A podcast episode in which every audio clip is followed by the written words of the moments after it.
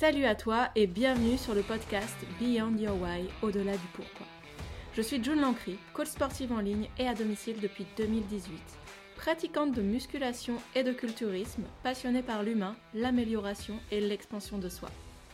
Ce podcast sera nourri par mes préoccupations autour de l'entraînement, de la remise en forme, mais aussi de la gestion émotionnelle, du développement et du dépassement de soi. Cela est inspiré en partie par mon métier et mon expérience en tant qu'être humain, en tant que coach, par le travail que je construis sur moi-même ou par le parcours que je propose à mes élèves. Que tu pratiques une activité physique ou non, tu pourras probablement te retrouver dans certains questionnements que je soulève ici. Je te souhaite une belle écoute.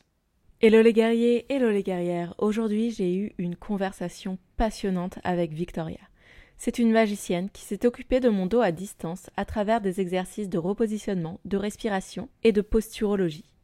Grâce à ces outils, Victoria répare les humains, de l'enfant à l'adolescent, en passant par les pratiquants de force athlétique, de strongman. On parlera aussi du lien entre traumatisme et blessure, de voyage, d'émotion. J'espère que vous prendrez autant de plaisir à écouter que j'ai pris plaisir à converser avec Victoria. Belle écoute Salut Victoria, comment vas-tu? Bah écoute, ça va et toi? Je suis en, pleine forme, j'ai fini mes examens, je suis un petit peu relax, donc euh, tout, tout va très bien. Eh ben super, c'est euh, une belle journée, donc bravo pour tes examens, j'espère que ça s'est bien passé. J'espère aussi. On va commencer le podcast euh, tranquillement. Est-ce que tu pourrais te présenter à nos auditeurs, à nos auditrices, nous parler un petit peu de toi, de ton parcours et comment tu en es arrivé, jusqu'où tu en es aujourd'hui? Ouais, alors euh, il y a eu un petit peu de chemin, mais globalement, bah, je m'appelle Victoria, j'ai 28 ans, enfin 29 ans bientôt. Je me trompe toujours dans mon âge, mais ça va jusqu'à présent. Euh, j'ai fait un parcours euh, un petit peu atypique parce que j'ai pas du tout commencé par le sport au départ. Euh, j'ai commencé par, un, par des études politiques, économiques, journalistiques, sociologiques. J'ai fait pas mal de choses. Ensuite, j'ai pris, j'ai fait un STAPS à Montpellier avec une spécialité haltérophilie, musculation, préparation physique. De là, mhm. avant ça, j'avais fait un BPGF AG2F. Donc, j'ai fait d'abord mon mhm. BPGF AG2F au Crêpes de Montpellier. Ensuite, j'ai fait une licence TAPS. Et ensuite, j'ai lancé mon entreprise. Donc, j'ai pris une année où, mm. où juste j'ai lancé mon entreprise. Et derrière, j'étais limitée dans ma capacité à travailler euh, manuellement avec les, avec les patients. Et du coup, je voulais, euh, parce que mon entreprise est axée sur la réhabilitation, donc je fais tout ce qui est prévention de blessures, prophylaxie, mais aussi mm-hmm. réathlétisation, où euh, je fais un petit peu comme un travail de kinésithérapie, mais je travaillais en, en distanciel. Et je me mm-hmm. sentais quand même par le fait que je pouvais pas poser mes mains parfois sur les individus, que j'avais pas le contact relationnel en personne. Et donc, je suis intégré une école de kinésithérapie aux Pays-Bas. Et là, j'arrive sur, ma, ma dernière année. Mais en parallèle, j'ai maintenu euh, mon entreprise. Ton activité, ton entreprise. Voilà, c'est ça, où euh, je travaille globalement en distanciel, mais ça peut m'arriver si j'ai quelqu'un dans ma région de travailler en mhm. personne. Et, euh, et, donc, je fais un petit peu un lien entre ce que ferait un kiné et un prépa physique. Donc souvent, quand il y a vraiment des grosses blessures, les personnes vont d'abord consulter un kiné et moi, je m'occupe après mm. de faire euh, la fin de la réhabilitation parce qu'elle est souvent euh, complètement achevée chez le kiné. D'accord. Alors attends, il y a plein de choses. Euh, quand tu as passé, donc tu m'as dit que tu as commencé par études économie. Qu'est-ce qui t'a fait rentrer là-dedans? C'était pour être journaliste, c'est ça? Ouais, alors en fait, au début, je voulais faire, euh, je voulais être, euh, je voulais être présidente ou ministre des Affaires étrangères. Donc j'ai fait Sciences Po à, j'ai fait Sciences Po. Euh, de là, de là, j'avais, en fait, avant d'entrer à Sciences Po, j'avais commencé par Paris Dauphine en économie, mais ça c'était pas, enfin, j'avais pas accroché. Donc de là, je suis partie à Sciences Po. Et mhm. parce qu'au début, j'avais refusé Sciences Po en fait. Donc j'ai changé d'avis, je suis allée à Sciences Po, ils ont bien voulu me prendre. Et de là, euh, je me suis rendu compte que ça me plaisait pas, enfin, que je pourrais pas vraiment faire ce que je voulais euh, avec le, projet politique. Et du coup, euh, j'ai commencé à faire vachement de sport. C'est là où j'ai commencé à faire du sport, à faire un peu de crossfit, un peu d'haltérophilie, un peu de, force. Et à ce moment-là, j'ai décidé de me réorienter complètement. Ouais. j'ai surorienté. Je suis d'abord partie au Canada faire des études dans le sport. Donc j'ai arrêté Sciences Po, j'ai pas, j'ai pas continué. D'accord. Et, euh, et je me suis blessée dans un premier temps. Donc j'ai dû revenir à mes études journalistiques et politiques. Mhm. Et donc j'ai fait une. Euh, donc de mes études politiques, je suis partie dans, dans le sport. Je me suis blessée, j'ai dû revenir sur mes études politiques économiques. Et de là, j'ai commencé à guérir et la passion a repris le dessus. Donc j'ai réarrêté à nouveau et je suis repartie dans, dans le sport. ok, d'accord. Fragmenté. J'ai fait plusieurs STAPS. J'avais commencé un STAPS à Paris et après j'ai fini mon STAPS et mon BP dans le sud de la France. Mais j'ai eu des allers-retours en fait. ok, d'accord. Et la question de pourquoi j'avais commencé par ça, bah, en fait, le projet, ça a toujours été le. le... Il y a beaucoup Je pense que mon parcours, il paraît un petit peu chaotique, mais pour moi, il y avait toujours un point d'union, c'était le fait de vouloir euh, aider les autres. Donc au début, mhm. c'était par politique. Puis quand je me suis rendu compte que le projet politique allait être compliqué, je me suis, j'ai voulu partir plus sur la sphère sportive et être directement sur le terrain. Et quand ça, ça n'a pas été possible parce que j'étais blessée, bah, j'ai dû trouver euh, autre chose qui, qui m'irait mieux et que je pourrais faire malgré euh, le fait que je sois blessée. Et c'est là où il y a eu le projet journalistique, parce que je me disais que bah, je pourrais euh, retransmettre euh, la situation de personnes qui n'étaient pas assez mises en lumière dans les médias. Et au final, je me suis rendu compte que c'était un milieu qui était très très fermé, qui était très compliqué. Très compliqué, oui. Voilà, j'aurais pas non plus la possibilité de, de vraiment aider. Et quand mon corps il a commencé à aller un peu mieux, bah, je suis revenue, je suis revenue au sport parce qu'au mmh. final, je pense que c'est la, la manière la plus simple et la plus concrète d'être euh, sur le terrain. Et quand tu aides quelqu'un, que ce soit euh, en tant que coach sportif, parce qu'au début c'était ça mon projet, ou que ce soit en tant qu'idée ou en tant que thérapeute, bah, tu vois vraiment le retour de ton patient, tu vois vraiment l'évolution. Mm, mm. Euh, c'est comme ça que tu vas coacher quelqu'un et que tu vas voir son évolution physique, ouais, la personne va s'améliorer dans ses performances, bah, c'est vachement satisfaisant. Et puis tu, tu sais concrètement que tu as vraiment fait un changement. Alors peut-être pas euh, un changement qui est spectaculaire comme quand tu as un projet politique ou journalistique et que tu es médiatisé, mais tu as un effet beaucoup plus concret dans le sens où tu as changé une vie et que tu as vraiment le retour direct de la personne et pas, euh, et pas une action un petit peu indirecte où au final bah, tu n'es jamais trop sûr de, l'impact que tu as. Donc j'arrive à trouver. Ouais, bien sûr. Ok, je vois tout à fait. Et d'ailleurs, juste pour rebondir, donc quand tu t'es remis dans le sport, que tu as passé ton BPGEPS, que tu as fini peut-être STAPS également, il y avait déjà ce désir d'aller dans tout ce qui est thérapie manuelle ou en tout cas réhabilitation de, de, personnes suite à une blessure ou c'est quelque chose qui est venu bah, par rapport à toi, ton histoire? Est-ce qu'il y a, y a quelque chose qui est en lien? Ouais. Bah, en fait, euh, c'est vachement étonnant parce que là, maintenant que tu le dis, j'y repense, mais été vachement intéressée par tout ce qui était médecine euh, alternative bien mmh avant le projet politique. Donc, quand j'étais toute petite, j'ai commencé à lire très très jeune. Et quand j'avais déjà 7-8 ans, j'allais à la bibliothèque et je lisais tous les livres que je trouvais dans le rayon euh, paramédical, herboristerie. Je cherchais tout ce qui était genre médecine, médecine asiatique et je plongeais dedans. Alors, je me plongeais dans la médecine ayurvédique, donc j'étais vachement intéressée par ça. Ma maman était très euh, très branchée euh, aromathérapie et plantes. Donc peut-être que c'est aussi elle qui m'a euh, Bien sûr. à ça. Mais, mais j'avais cet, cet attrait. J'avais d'abord regardé avant, avant de passer mon bac, j'avais regardé, j'avais fait des portes ouvertes d'école de, de, médecine asiatique, de, de, médecine chinoise. Et c'était très cher, donc à ce moment-là, je ne l'avais pas fait. Mais c'est vrai que j'avais ça. Et après, je ne sais pas pourquoi la, la, politique a pris le dessus. je pense qu'il y a une influence un peu de mes professeurs, parce que j'avais beaucoup de professeurs qui, qui me voyaient euh, dans, dans, un milieu politique. Mais au final, c'est vrai qu'il y avait ça avant et c'est revenu petit à petit. ok, d'accord, super, c'est passionnant. Et donc, tu nous as dit que, que tu as été à Montréal et euh, moi, je sais aussi que tu es euh, actuellement aux Pays-Bas, si je ne me trompe pas, et que tu voyages pas mal, que tu as pas mal voyagé. Est-ce que tu peux nous parler un petit peu bah, de ton rapport au voyage, ton expatriation? Est-ce qu'il y a un pays dans lequel tu as préféré vivre ou ou un pays que tu préfères plutôt qu'un autre par rapport à la culture, par exemple? Ouais. Euh, alors par rapport au voyage, c'est vrai que j'ai voyagé depuis toute toute petite. Donc mon papa il me faisait beaucoup voyager en sac à dos parce que lui-même euh, a fait le tour du monde en étant très jeune et a, mon papa est argentin, a quitté l'Argentine euh, en jouant de la guitare mmh. un peu dans le monde entier. Donc j'ai grandi dans une famille qui était un petit peu atypique avec un papa qui m'a tout de suite amené voyager en Inde, au Népal en étant très petite et puis pas dans, des, dans des situations confortables.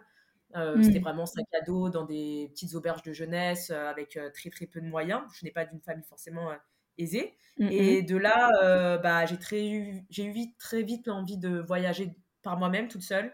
Donc je suis partie en Argentine toute seule. Après je suis partie en Chine. Je fais pas mal de voyages vraiment en solitaire. Donc jamais avec des personnes. Je m'ai bien avec moi-même.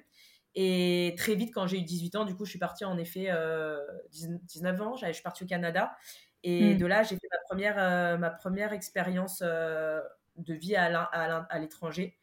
Euh, après, j'ai déménagé du coup, je suis revenue en France et de là, je suis partie aux Pays-Bas. Donc finalement, de, de, vivre vraiment dans un pays étranger, j'ai fait le Canada, j'ai fait les Pays-Bas et un petit peu Bali. Euh, oui, ouais, là, Voilà.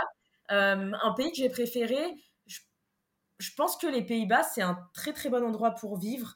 Euh, parce que Bali, c'est super chouette, mais Bali, ça reste très touristique et ouais, ouais, complètement. voilà, temporairement, pour un, deux mois, trois mois, six mois, c'est sympa. Et faire une vie entière là-bas, je sais pas. Tu es quand même très isolé et je pense que tout ce que tu apprécies au départ peut devenir vite après euh, un peu répétitif. Et puis tu es très isolé aussi de, ta famille, de l'Europe. Il y a quand même des choses que j'aime en, Europe. Euh, Amsterdam, je trouve que c'est un bon compromis parce que c'est multiculturel, il y a une grande euh, ouverture d'esprit, il y a beaucoup de tolérance. Euh, mmh. T'as déjà été à Amsterdam? Ouais, j'ai beaucoup aimé aussi. J'y suis allée euh, pendant que j'étais au Beaux-Arts, donc euh, pour, euh, pour pareil, pour un workshop, et c'était vraiment, vraiment super chouette. Bah ouais, je sais pas si t'as si as la même sensation, mais moi je trouve que c'est vachement calme et que malgré le fait que ce soit une mmh. capitale, t'as une impression d'être dans un petit village et C'est ce que j'allais dire, ouais. C'est ça. Et c'est ce qui, m'a plu, en fait, ça fait un peu ville-village. Les gens sont tranquilles, sont apaisés, il n'y a pas ce stress comme tu peux retrouver à Paris. Mmh, mmh. Euh, donc, pas d'endroit où je me verrais pas du tout vivre, par exemple, euh, bah, en France, mal à projeter. J'adore la France, il y a plein de choses positives, mais c'est vrai que je me projette pas du tout euh, par rapport à la mentalité française, mmh. contrairement, contrairement aux Pays-Bas où, je me sens beaucoup mieux. Après, ils vivent pour toujours, peut-être pas, parce qu'il n'y a pas assez de nature, mais, en termes de d'atmosphère et de qualité de vie, je trouve que c'est l'endroit le mieux, le mieux où j'ai été. OK, d'accord, super. Super et ben, merci beaucoup, euh, pour ce pour ce partage, hein, c'est super, euh, intéressant et euh, on va passer sur, ce qui t'inspire vraiment, au quotidien. Qu'est-ce qui toi t'inspire en tant que personne? Donc toi, Victoria, ton identité et qu'est-ce qui t'inspire aussi dans ton travail? Donc ce qui t'inspire quand tu vas échanger avec tes patients, avec tes clients et qu'est-ce qui te passionne et qu'est-ce qui est un on va, faire ça euh, petit bout par petit bout. on va commencer par toi. Qu'est-ce qui t'inspire au quotidien? Euh, Ce qui m'inspire, c'est vraiment euh, l'aide à autrui. Et le... j'ai toujours été très empathique. Donc, je ne sais pas si c'est c'est quelque chose qui m'inspire ou si c'est presque un besoin en fait que j'ai d'aider hmm. les autres. pendant longtemps, c'était vraiment quelque chose qui que je faisais et qui, je pense, des fois me fatiguait beaucoup. Euh, et on avait souvent tendance à me dire, il faut que tu penses plus à toi, moins aux autres. Donc je ne sais pas si c'est un besoin vraiment, parce que bah, je me sens utile peut-être quand j'aide les autres, ou peut-être ça donne un sens aussi à mon, à mon quotidien. Euh, ou peut-être ça m'évite de penser à mes propres problèmes, je sais pas. Mais, euh, au, départ, je pense qu'il y a vraiment cette empathie et, et, et, et ça, ce, presque ce besoin voilà, d'aider les autres. Et, et, la relation à autrui, c'est ce qui m'anime le plus parce que dans chaque passion que je vais avoir, ou dans chaque client, ou dans chaque rencontre que je vais avoir dans le cadre de, ma profession, j'apprends toujours des autres, que ce soit sur le plan euh, professionnel, mais aussi sur le plan de, de, la vie de l'individu, parce que bah, tu as un petit peu une relation privilégiée où les gens vont partager un petit peu leur expérience, euh, leurs réflexions, leur, euh, leurs inquiétudes.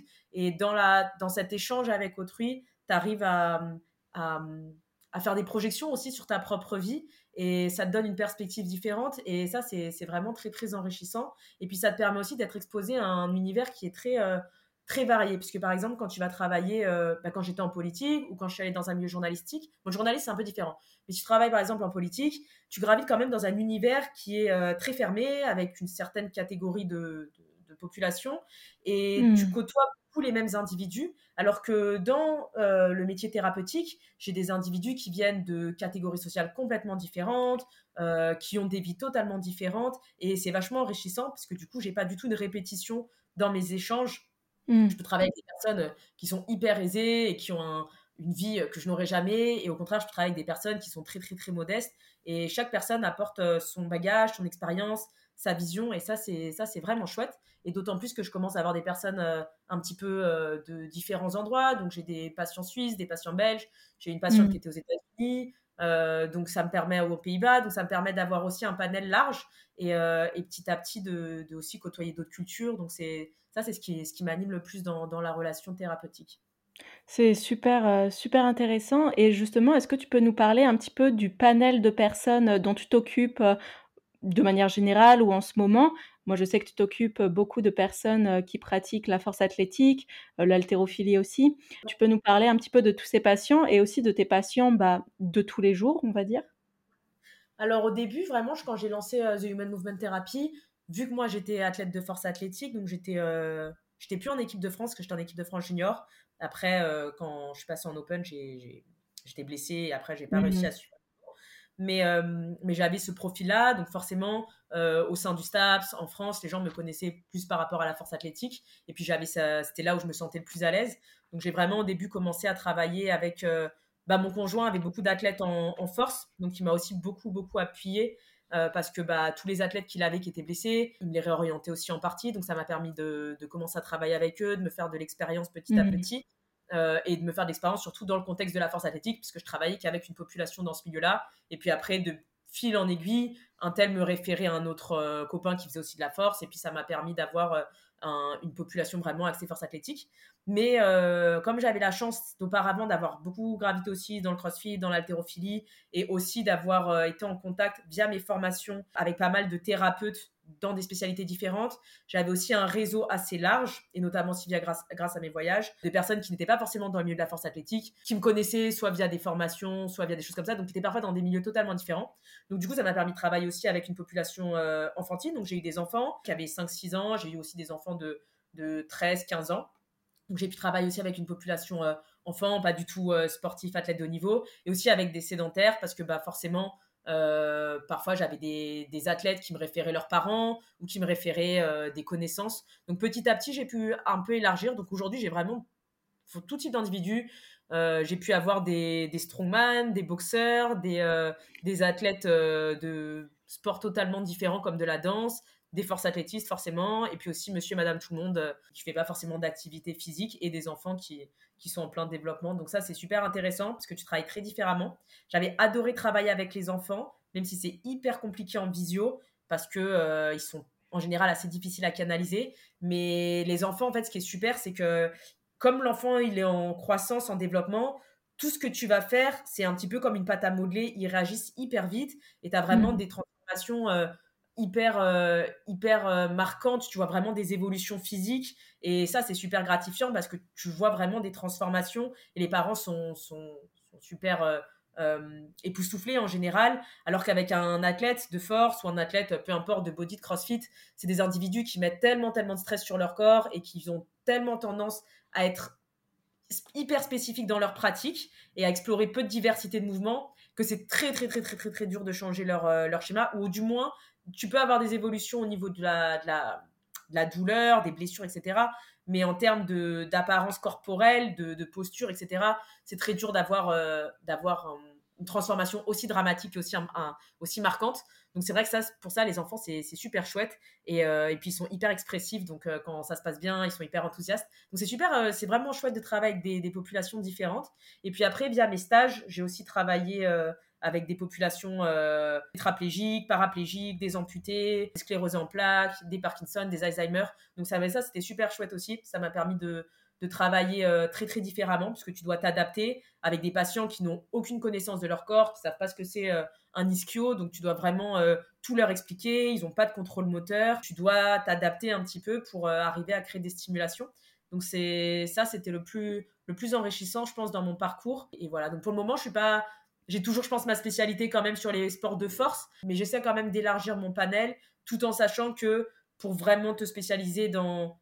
Je pense qu'il y a quand même besoin d'avoir des spécialistes d'une discipline et que par exemple, si je veux travailler avec un nageur, bah, c'est quand même bien d'avoir quelqu'un qui connaît bien la nage. Or, c'est pas mon cas. Donc, j'essaie de pas trop me diversifier et disperser, mais j'essaie quand même d'avoir un panel un peu large pour être à même de, de comprendre différents types de, pathologies. Et au final, y a, les règles restent les mêmes, les principes restent les mêmes. C'est plus après dans la spécificité du sport et vraiment quand tu fais la transition entre la réhabilitation et le retour à la compétition ou le retour au sport, où là, c'est quand même super bien de connaître le, sport. Mais après, rien t'empêche de, de te renseigner. Aujourd'hui, il y a des bouquins sur tout, sur Internet, tu trouves de tout. Donc, comprendre en soi les, une fois que tu comprends les demandes du sport, tu n'as pas besoin d'être expert dans le sport et il suffit juste de t'adapter par rapport à la demande. Et ça, ça, ça va, c'est faisable quoi. C'est génial, c'est super intéressant et ça se voit que tu es passionné par ce que tu fais. Ça, j'adore, on le, on le ressent vraiment quand tu mets, quand tu mets les mots dessus. Est-ce que, avant de passer à, la question, je voulais savoir s'il y avait une expérience avec un patient ou une patiente qui t'a plus marqué, soit par le processus, soit par le fait que bah, tu eu un gros impact sur sa vie, ou simplement, voilà, est-ce qu'il est qu'il y a un ou une patiente qui t'a marqué de par euh, l'expérience que tu lui as fournie et, et, par ce processus de guérison, on va dire? Ouais, euh, bah, je pense que ma patiente qui m'a le plus marqué au final, c'est une petite que j'ai repartagée plusieurs fois parce que c'était vraiment, euh, vraiment marquant. Donc, c'est une petite qui a énormément d'hypersensibilité, qui a beaucoup de, de traumas dans l'enfance, ou du moins, il y a eu pas mal de, de choses dans l'enfance qui font qu'il y a eu quand même pas mal de perturbations.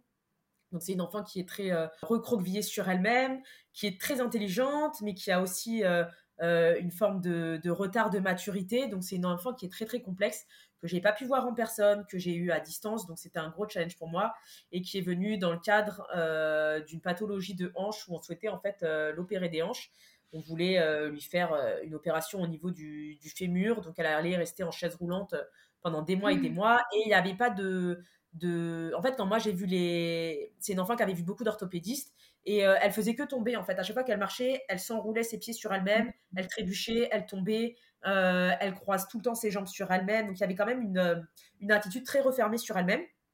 Ça, c'est la première chose qui m'a marqué. Et, et, donc la, la maman m'a contacté en me disant bah voilà, ils veulent l'opérer, j'aimerais quand même avoir ton avis. Et moi, quand j'ai vu les, quand j'ai vu les, les radios, pour moi, il n'y avait quand même pas lieu d'avoir une opération et les docteurs n'étaient même pas il n'y avait pas un diagnostic précis qui avait été fait. C'était un petit peu, euh, bah, on a tout essayé, il n'y a rien qui marche, on a fait de la kiné, on a fait ci, ça, ça. Il n'y a pas d'évolution. Donc euh, la seule évolution, c'est d'opérer et de changer la structure euh, des fémurs qui, pour eux, conduisait à cette, cet enroulement des jambes en permanence. Et moi, quand j'ai vu ça, comme je voyais surtout, en fait, ce qui m'a mis la puce à l'oreille, c'était pour déjà qu'il n'y avait pas quelque chose sur la radio qui était hyper flagrant. Et puis surtout, il y avait la caractéristique psychologique de cet enfant et son histoire. Donc pour moi, quand il y a une quand il y a une posture en fermeture aussi importante et qu'il y a quand même un bagage psycho-émotionnel et une attitude de l'enfant bien spécifique, euh, je me dis que ça vaut le coup quand même d'aller essayer d'explorer avant. Et puis de toute façon, une opération, euh, à moins qu'elle soit urgente parce qu'il y a euh, un athlète qui veut faire une compétition ou parce qu'il il y a vraiment eu un trauma, il faut opérer. En soi, l'opération, elle peut toujours être faite a posteriori. Et là, pour moi, dans mon cas, il n'y avait pas d'urgence. Donc j'ai dit, bah, on va essayer. Mais c'est vrai que quand j'ai pris cet enfant, je me suis dit, euh, je sais pas dans quoi je mets les pieds et je sais pas à quel point je vais pouvoir l'aider. Et j'avais dit à la maman, écoute, si j'ai pas de résultat, bah, je te rembourserai parce que j'aimais pas euh, travailler sans avoir de, résultat. J'ai dit, ça vaut le coup. Et puis au pire, bah, tu, tu iras faire l'opération euh, a posteriori. Donc on s'est donné un peu le challenge. Et j'avais fait un travail un petit peu triple, euh, axé un peu posturaux, axé respiration et axé aussi sur des réflexes archaïques et aussi axé sur la sphère un peu euh, psycho-émotionnelle. Donc je travaillais beaucoup en essayant de la mettre dans un cadre euh, rassurant pour elle, donc un cadre qui était un espace petit, fermé. je lui laissais son doudou alors qu'elle est adolescente, mais elle utilisait toujours son doudou. Donc je vais pas essayer de lui retirer ça. Et par exemple, des fois, quand je devais utiliser un objet dans ses mains pour faire un exercice, au lieu de lui mettre un objet quelconque, j'utilisais son doudou parce que je savais que ça, ça allait la rassurer. Et je faisais beaucoup de travail avec les yeux pour essayer d'avenir euh, chercher des ouvertures. En fait, elle, était très, très, elle a des, grosses, grosses lunettes. Elle a un champ visuel qui est très rétréci. Et donc, j'essayais vachement d'aller chercher des ouvertures, des ouvertures aussi avec les bras, avec les jambes, beaucoup de rouler au sol, etc. Et on a eu vraiment des grosses, grosses améliorations. Et puis, on faisait des photos régulièrement. Au point que finalement, euh, euh, bah, l'opération n'était plus nécessaire et qu'elle trébuchait plus. Et elle n'est pas euh, parfaitement, euh, aujourd'hui, elle est toujours pas parfaite. Et dès qu'il y a des événements stressants dans sa vie, on voit tout de suite qu'il y a tendance à, à avoir ces phénomènes d'enroulement de jambes, de trébuchage, etc. Mais, mais, mais on a une nette amélioration. Tout ça en n'ayant pas encore entamé un travail psychologique parce que forcément, bah, moi, j'interviens pas là-dessus, c'est pas, pas ma compétence, donc j'ai peu réorienté. Mais malgré ça, on a quand même introduit un premier travail. Et c'est vrai que plus elle entrait en confiance avec moi, plus elle avait des évolutions. Et, donc, c'était super, euh, super intéressant de voir à quel point la, partie psycho-émotionnelle interférait dans, son dans sa posture et dans son attitude quotidienne. Et comment, dès qu'elle a des événements un peu traumatisants ou un peu stressants, ça vient un peu réveiller certains schémas. Euh, et comment aussi, euh, en combinant ce travail-là, postural, respiratoire, mais aussi ce travail-là un petit peu d'ouverture vers son environnement, on a eu une évolution euh, importante au niveau de, ses rotations de hanches, au niveau euh, euh, de sa démarche, etc. Donc ça, c'était vraiment mon, mon, ouais, je pense la personne dont j'étais la plus fière parce que, bah, un, euh, l'évolution posturale était vraiment époustouflante. Et deuxièmement, euh, j'étais très contente parce qu'il n'y avait pas que la maman qui s'en rendait compte, la petite s'en rend compte aussi. Et elle-même a dit C'est dingue, je vois mes genoux pour la première fois parce que ses genoux étaient tellement roulés qu'elle ne les voyait pas. Elle-même faisait des. des, des... Enfin, elle-même se, se, rendait compte. Et pour qu'un enfant se rende compte, euh, pour moi, c'est très, c'est gros. Je me dis, j'ai vraiment réussi mon travail parce que faire accrocher quelqu'un qui est athlète et qui veut faire une compétition ou un podium, et qui voilà qui prépare ses championnats du monde euh, même si les exercices sont chiants même si c'est de la respiration. son leitmotiv donc euh, voilà il, va, le faire quand même parce que bah il se dit bah j'ai ma compète et puis même si je comprends pas ce que je fais je vais le faire. Mais un enfant euh, qui a 13 14 ans et qui a un petit peu un retard de maturité et qui veut jouer donc c'est un peu comme un enfant je sais pas un enfant qui a 8 ans qui veut jouer tout le temps pour le faire accrocher à des exos de respiration où il doit se positionner et je travaille très particulièrement bah c'est vraiment très compliqué. Donc là c'était bah ouais c'était une grosse une grosse réussite pour moi je pense Ouais, bravo, c'est super intéressant et, euh, et en plus, bah, on peut dire que tu lui as fait échapper à l'opération, donc euh, ce qui est quand même euh, une opération à un si jeune âge, c'est quand même quelque chose de super lourd. Enfin voilà, au niveau de la guérison, ça, ça peut avoir quand même certaines conséquences. Donc déjà, lui avoir épargné ça, c'est c'est génial. Et en plus, si tu mets en place un espèce de processus d'ouverture, comme tu dis, avec en parallèle quelqu'un qui est plus apte à, euh, à lui faire explorer bah, tout ce qui est euh, des traumatismes. C'est génial. Et pour toi, est-ce qu'il y a des... Je connais déjà un petit peu la réponse, mais j'aimerais que, tu nous, que tu nous en parles un petit peu davantage. Des liens entre justement nos traumatismes, ce qu'on a vécu, des choses qui nous ont vraiment euh, touchés qui ont pu peut-être influencer notre, notre posture ou certains, euh, ou certains mécanismes, certains comportements, certains réflexes. Est-ce que tu peux nous en parler un petit peu, juste pour que nos auditeurs et auditrices euh, en sachent un peu plus? Ouais, euh, bah ouais, c'est quelque chose qui me touche beaucoup. Bah déjà par rapport à ma, à ma propre histoire, c'est vrai que moi, il y a eu la blessure. Donc au début, tu me disais comment t'es arrivé au sport?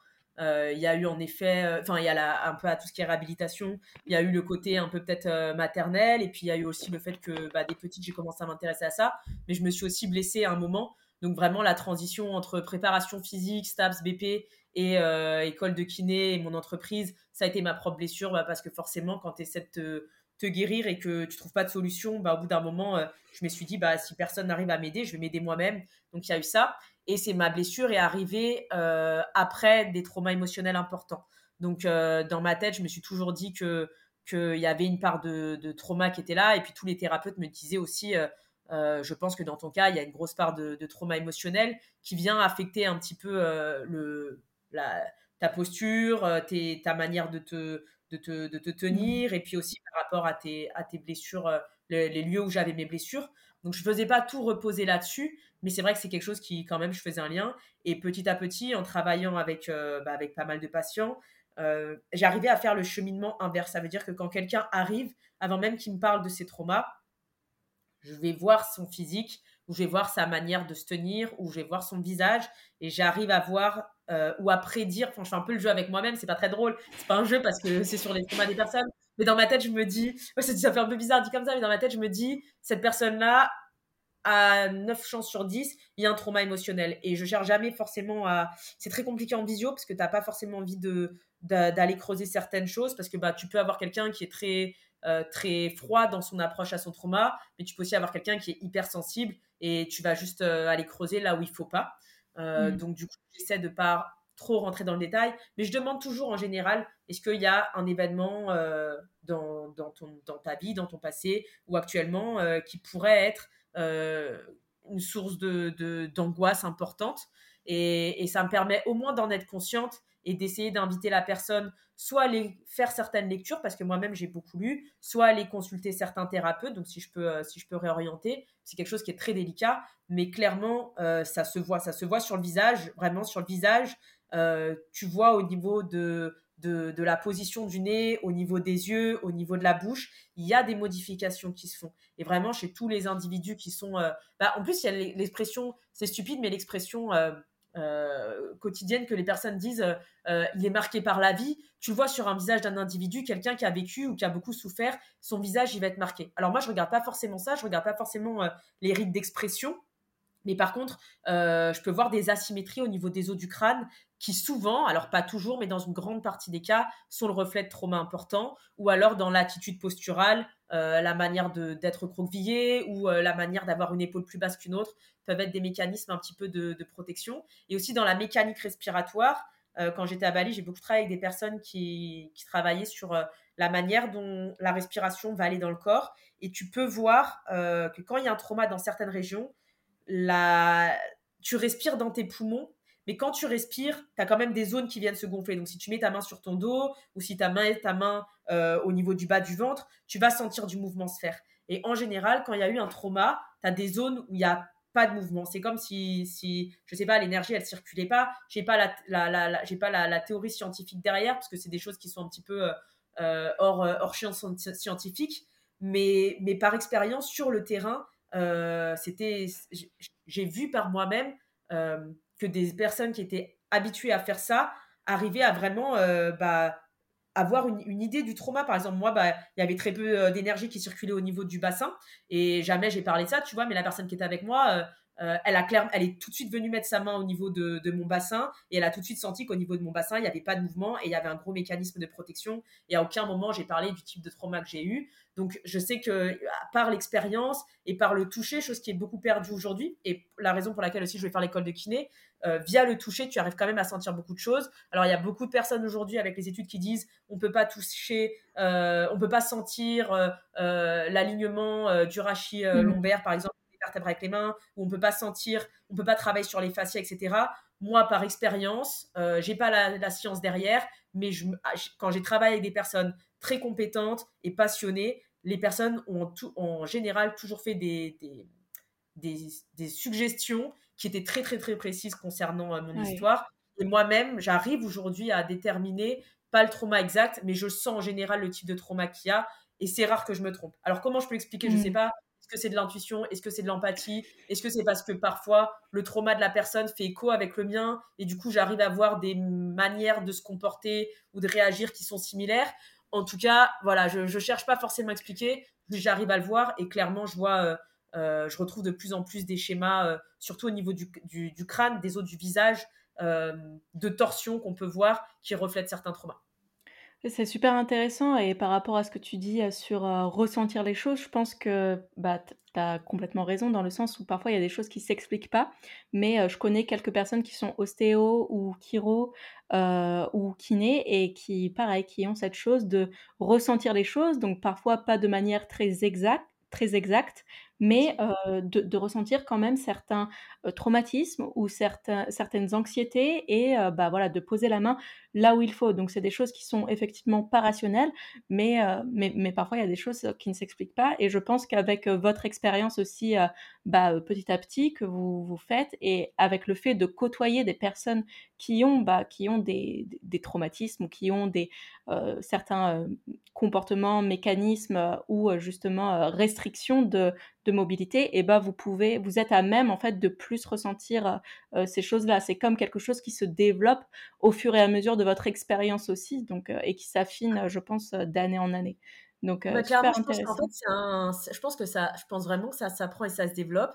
Et je pense que c'est un petit peu, euh, c'est un peu comme la, sensibilité artistique ou à la musique. Mmh. Quand tu n'as jamais été exposé à la musique ou tu n'as jamais été exposé à l'art, tu vas pas forcément être sensible à une peinture ou euh, par exemple moi je suis pas du tout sensible à la peinture. J'ai pas été trop exposée à la peinture mais j'ai beaucoup été exposée à la musique par exemple et à la photo. Et c'est des choses où bah, je suis vraiment touchée quand je vais voir ça.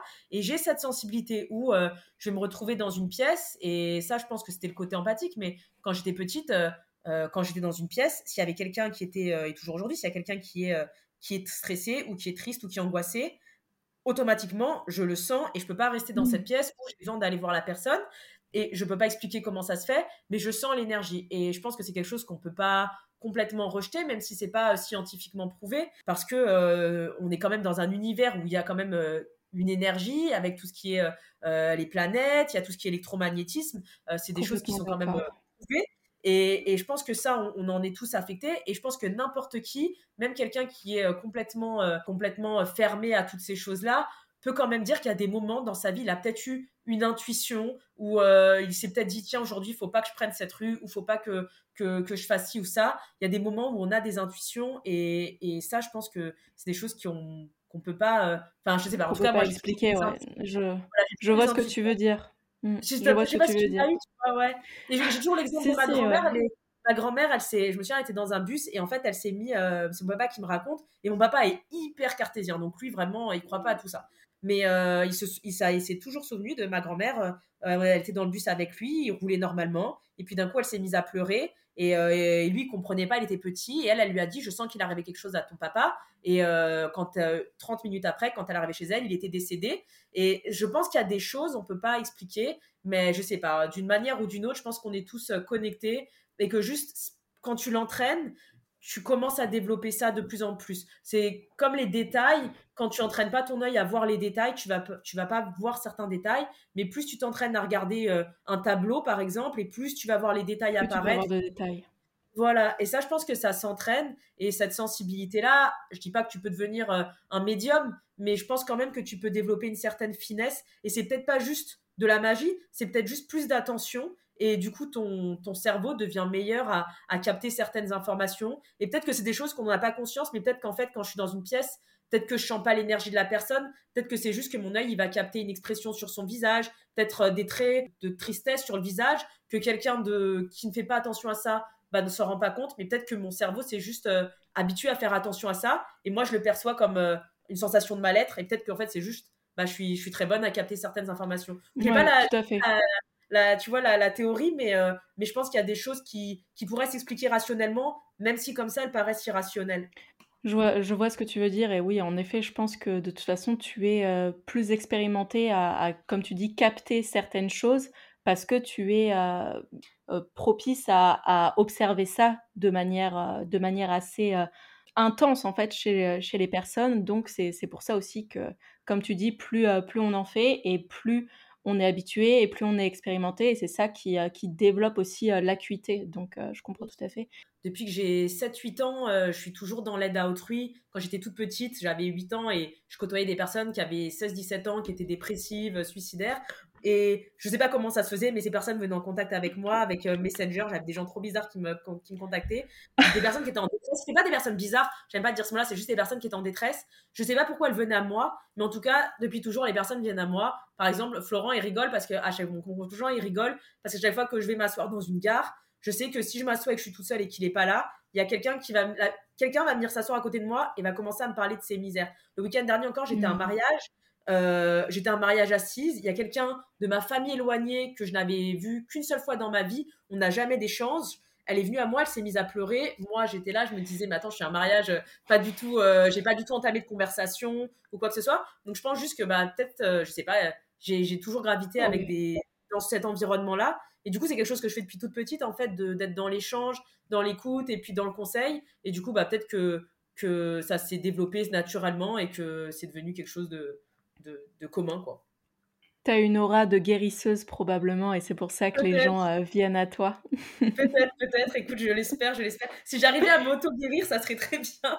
Mmh, ok, c'est super intéressant et euh, je vais passer sur, euh, sur justement ce que tu as envie de transmettre à ton entourage, donc que ce soit ton cercle familial, ta communauté sur Instagram, sur les réseaux sociaux, ou alors à tes patients. Est-ce qu'il y a quelque chose que tu as envie de transmettre dans la manière d'aborder les choses ou enfin voilà dis-moi parle, parle-nous un petit peu de ce que tu souhaites transmettre euh, à ton ah, entourage. je pense que c'est je pense que c'est des, c'est pas c'est pas tant une thématique particulière ça va plus être euh, des valeurs euh, qui moi m'ont aidé à me construire et à être qui je suis aujourd'hui. Et ces valeurs là c'est des valeurs que j'aimerais transmettre à, mes enfants si un jour j'en ai et que j'aimerais aussi du coup transmettre aux autres. Dans mon idée, il y a toujours eu le fait d'essayer d'améliorer un petit peu le monde.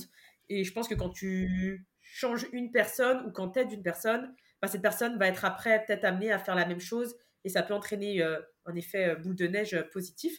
Un peu comme dans le. T'as déjà vu le meilleur des mondes? Je sais pas si tu vois ce que. Ouais Il fait une bonne action, tu as trois personnes, qui a trois personnes, etc. Et euh, ce film-là m'avait beaucoup marqué petite et j'ai toujours essayé de suivre un petit peu ça. Donc moi, il y a plusieurs choses. La première chose, c'était de, de la curiosité. Donc euh, c'est vrai que quand dans les milieux où j'avais gravité au niveau scolaire euh, très, très formel, il y avait toujours un peu un mode de pensée à avoir, etc. Et il y avait peu de place pour la curiosité. Et le fait d'avoir voyagé, le fait d'avoir été élevé dans une famille un petit peu, un peu atypique avec mon papa, on m'a toujours, on a toujours éveillé cette curiosité en moi et c'est quelque chose qui, je pense, est hyper importante, parce que quand tu as la curiosité, tu pas dans le jugement et tu es dans l'apprentissage constant des autres, mais de toi-même aussi. Donc, dès que je peux, j'essaie d'inviter la curiosité des personnes. Donc, quand je travaille avec quelqu'un, même si la personne, elle n'est pas intéressée par la RIAB et elle veut juste faire, par exemple, son plan d'entraînement et elle se fiche un peu de savoir le pourquoi du comment, j'essaie toujours d'amener un petit peu de curiosité sur la compréhension de son propre corps, la compréhension aussi du mécanisme du corps, du mécanisme de la respiration, toutes ces choses-là, parce que je me dis que cette personne-là, elle va mieux se comprendre, elle va mieux connaître son corps, et derrière, elle va être à même de sentir tout simplement mieux. Et puis j'essaie aussi à chaque fois d'amener une ouverture euh, sur, euh, euh, je sais pas, sur des, thématiques un petit peu différentes, ou si la personne, elle est, je vois qu'il y a un petit peu de, partie émotionnelle, j'essaie de lui amener de la curiosité sur la compréhension de ses propres émotions, par exemple, et de, son ses mécanismes. Donc il y a quelque chose qui, qui, qui moi, m'a beaucoup, beaucoup fait évoluer ces, ces dernières années.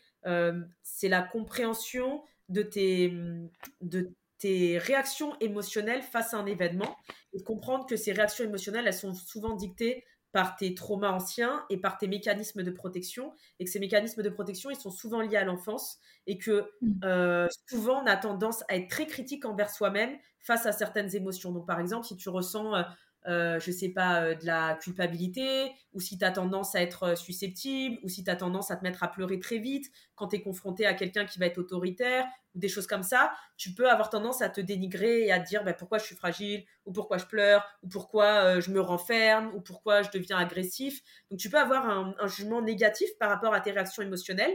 Et quand tu prends, quand tu deviens curieux par rapport à toi-même, et que tu commences à te demander d'où vient cette réaction et pourquoi elle se met en place, et que tu commences à faire un peu le cheminement de ton histoire, et que tu comprends que cette émotion, elle vient peut-être, elle c'est peut-être pas ton toi qui s'exprime, mais c'est ton toi enfant. par exemple, euh, souvent, ce que je prends comme exemple, c'est un enfant, par exemple, qui a été euh, battu, par exemple, par ses parents ou qui a été abusé par ses parents. Peut-être que quand tu étais petit, la meilleure stratégie de défense par rapport à la violence de ton parent, c'était de te faire tout petit et de te faire le plus discret possible pour éviter les coups. Parce que tu pouvais pas forcément euh, te défendre quand tu avais 5 ans. Donc, quand tu vas être plus âgé et que tu vas te retrouver dans une situation avec une autorité qui va émettre une forme de violence verbale, euh, pas forcément physique, mais verbal vis-à-vis de toi, tu peux avoir, même si tu souhaites t'affirmer et t'imposer, tu peux avoir un mécanisme qui va faire que tu vas à nouveau euh, te soumettre. Avoir la posture euh, de repli. Mmh. Voilà, et ça, ça peut être très dégradant pour toi et tu peux te dire mais pourquoi, pourquoi je me rabaisse pourquoi, je me replie, pourquoi j'ose pas? Alors moi, c'est pas quelque chose du tout qui me concerne. Je prends cet exemple-là parce que je suis pas du tout concernée par ça, mais c'est quelque chose qui je trouve hyper parlant parce que du coup, quand tu comprends que à ce moment-là, c'est même si tu es adulte aujourd'hui, tu as, je sais pas, 40 ans, que tu comprends qu'en fait, c'est l'enfant en toi qui s'exprime, euh, l'enfant qui à un moment, bah, ce, mécanisme-là, c'était un mécanisme de survie, donc c'était utile pour toi, et qu'aujourd'hui, c'est juste, tu utilises le même mécanisme, mais qui est plus adapté 45 ans après, et bah, tu es beaucoup moins dans le jugement par rapport à toi-même et dans la critique, tu es dans la compréhension. Et donc, cette notion de curiosité par rapport aux autres, mais aussi par rapport à, à soi, j'essaie de la transmettre. Et je pense que la curiosité, c'est pas quelque chose qui se développe euh, forcément en s'introspectant, mais ça commence aussi dans le quotidien, en fait, de s'intéresser à euh, des choses qui sont complètement différentes des centres d'intérêt à t'intéresser, euh, bah, par exemple, donc à la RIAB, comprendre pourquoi tu fais les choses, côtoyer des personnes qui ont des opinions différentes. En fait, c'est quelque chose qui se, bah, comme la sensibilité, c'est quelque chose qui doit se pratiquer, se développer, et plus t'exposer à ça, plus tu vas avoir tendance aussi à l'avoir par rapport à toi-même. Et du coup, bah, je me dis que juste en, en éveillant cette curiosité, peu importe le domaine dans lequel j'essaie de l'éveiller quand je travaille avec quelqu'un, je sais que derrière, la personne, elle va avoir plus tendance à être curieuse sur d'autres domaines et peut-être par rapport à elle-même. Donc ça, c'est, je pense, la, chose que j'essaie de transmettre le plus, c'est cette curiosité. Parce que moi, j'ai eu la chance d'avoir été, euh, en tant qu'enfant, euh, stimulée. Ma sœur, elle me lisait beaucoup d'histoires, on me faisait voyager, on me parlait de politique en étant très petite, on me parlait de, d'histoire, de, de, musique, d'art, de cinéma. Donc on a beaucoup, beaucoup stimulé cette curiosité chez moi. Et c'est quelque chose euh, que je me rends compte qui n'est pas... Moi, ça me paraît évident, mais en ayant côtoyé beaucoup de personnes euh, proches, je me rends compte que c'est pas quelque chose qui est euh, spontané chez quelqu'un et, et, que du coup, il y a des personnes qui n'ont pas du tout de curiosité. Et je pense que c'est une perte importante par rapport aux autres, mais aussi par rapport à toi. Donc ça, c'est ce que j'essaie le plus de le plus de Je sais pas si j'y arrive, mais en tout cas, j'essaye. Ouais, c'est super intéressant et comme tu dis, euh, je pense qu'on n'a pas tous été stimulés de la même manière, euh, dans l'enfance et bah, comme tu dis, déjà il y a y a y a beaucoup de de traumatismes ou de réflexes qui qui se passent dans l'enfance, mais il y a aussi beaucoup de choses positives qui peuvent se passer euh, dans l'enfance, notamment bah, euh, la curiosité. Si on est suffisamment stimulé et exposé justement à différentes choses, bah, peut-être que ça va plus nous ouvrir justement sur notre capacité à aller apprendre, à aller rechercher. Et ça, c'est quelque chose que parfois on perd en grandissant, en se spécialisant dans certains domaines alors que ça reste toujours passionnant justement de, s'ouvrir à plusieurs, plusieurs choses, plusieurs formes d'art, des choses que, où on n'est pas habitué, où on n'est pas exposé, ou avec des personnes qui n'ont pas forcément les mêmes centres d'intérêt que nous, mais qui peuvent nous apprendre aussi des choses, qui peuvent nous apprendre des choses, donc des choses qui sont stimulantes, quoi. Donc, euh, et c'est important aussi, je pense, pour tout ce qui est de l'activité cérébrale, bah, pour être dans ce dans cet état de, de développement, en fait, de développement, d'expansion de soi. Donc, euh, super euh, super intéressant. Merci. Merci pour ce partage. On va passer un petit peu plus sur toi. Euh, comment tu t'entraînes en ce moment? Bon, moi je sais un petit peu ce que tu fais. Euh, j'aimerais que tu nous parles de tes différentes activités sportives, ce à quoi tu as touché, euh, ce que tu as préféré peut-être et comment tu t'entraînes en ce moment. Alors, j'ai commencé toute petite par un peu de gymnastique, mais j'étais très mauvaise, de la danse. Enfin, il y avait peu de, peu de. Je voulais faire des sports de combat, je voulais faire de la boxe du, ou du hockey sur glace. Mes parents ne voulaient pas, trouvaient que c'était trop violent. Donc, je me suis rabattue sur du patinage artistique que j'ai fait en compétition pendant 4-5 ans. Euh, ensuite, j'ai fait de la pole dance quand c'était pas du tout développé en France. Donc, il y avait qu'un seul club à Paris et c'était plutôt euh, des clubs de striptease. Donc, euh, j'avais beaucoup de mal à trouver. Moi, je vais faire ça en mode acrobatique. J'ai eu beaucoup de mal à trouver. Donc, j'avais trouvé un petit club à Paris, mais c'est vrai qu'il y avait. y avait aujourd'hui, c'est devenu un phénomène de mode, mais à l'époque, il y avait personne qui en faisait. Puis, surtout pas des personnes ado, j'avais j'avais 15-16 ans, je pense, à cette époque-là. J'ai fait ça 2-3 ans. Et après, j'ai déménagé dans le nord de la France. Et de là, j'ai été dans une salle de musculation. Et dans la salle de musculation, le CrossFit venait à peine d'arriver en France. Euh, il y avait une salle à Paris, une ou deux salles, je pense. Il y avait les Addicts à Paris et peut-être une salle à Toulouse. Euh, mais c'est tout, il y avait très, très peu de salles. Et j'ai eu la chance, en fait, que, que CrossFit USA était venu, à, euh, était venu dans cette salle pour essayer de, d'en faire un, un des centres aussi en France de, de CrossFit. Et du coup, j'étais exposée à ça. Et de là, je me suis mise au CrossFit. Euh, donc, je suis revenue à Paris pour faire du CrossFit. Et, et, de là, je me suis mis à faire du CrossFit. Je suis partie au Canada. Donc, au Canada, c'était déjà bien développé à cette époque-là. Donc, j'ai eu la chance de graviter dans des, dans des très bonnes salles de CrossFit jusqu'à ce que je me blesse. Et quand je me suis blessée, le CrossFit, c'était très compliqué d'adapter euh, mes entraînements. Donc, de là, j'ai commencé à faire plus de l'altéro et de la force parce que je pouvais un peu mieux contrôler les entraînements. Et, de là, je me suis euh, petit à petit orientée vers, euh, vers la force, parce que j'étais en contact avec, avec le monsieur qui était aujourd'hui, il est décédé, mais c'est un monsieur qui était considéré comme, comme le père de la force en France, qui s'appelait Marc Vouillot, qui était mmh. un, des, pionniers, qui aujourd'hui travaille avec des méthodes très anciennes et qui était un peu critiqué. actuellement parce que bah, depuis le temps les méthodes ont beaucoup évolué. elles ont évolué, mais à l'époque c'était c'était ce qui était d'actualité et enfin comme je connais un petit peu Rudy, euh, je connais aussi un petit peu, enfin voilà, juste de nom, et puis aussi j'ai recherché, hein, étant en BPGEPS, pour moi ça, ça, reste les piliers, enfin voilà, des socles qui ont constitué bah, euh, les méthodes d'entraînement, les méthodologies concernant la force athlétique, donc voilà, c'est clairement, euh, c'est des bases à connaître pour moi, donc, donc des bah, fondamentaux, on va dire. Ouais, c'était bah c'était bah déjà c'était le premier euh, c'est le premier à avoir écrit un livre sur la force en France, sur la force athlétique.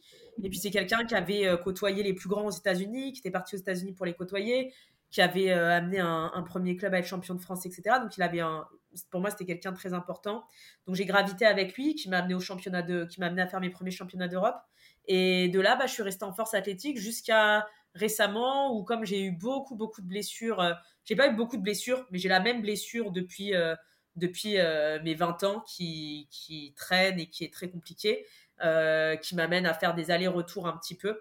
Et donc, euh, donc cet, été, cet été, je suis basculée sur un peu de bodybuilding.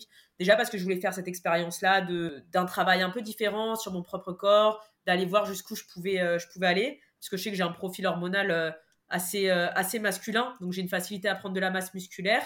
Mais en même mmh temps, je ne l'ai jamais exploité, exploité forcément. Donc je trouvais ça sympa d'aller faire autre chose. Et puis comme j'ai pas mal de déséquilibres, je voulais aussi travailler sur mes déséquilibres.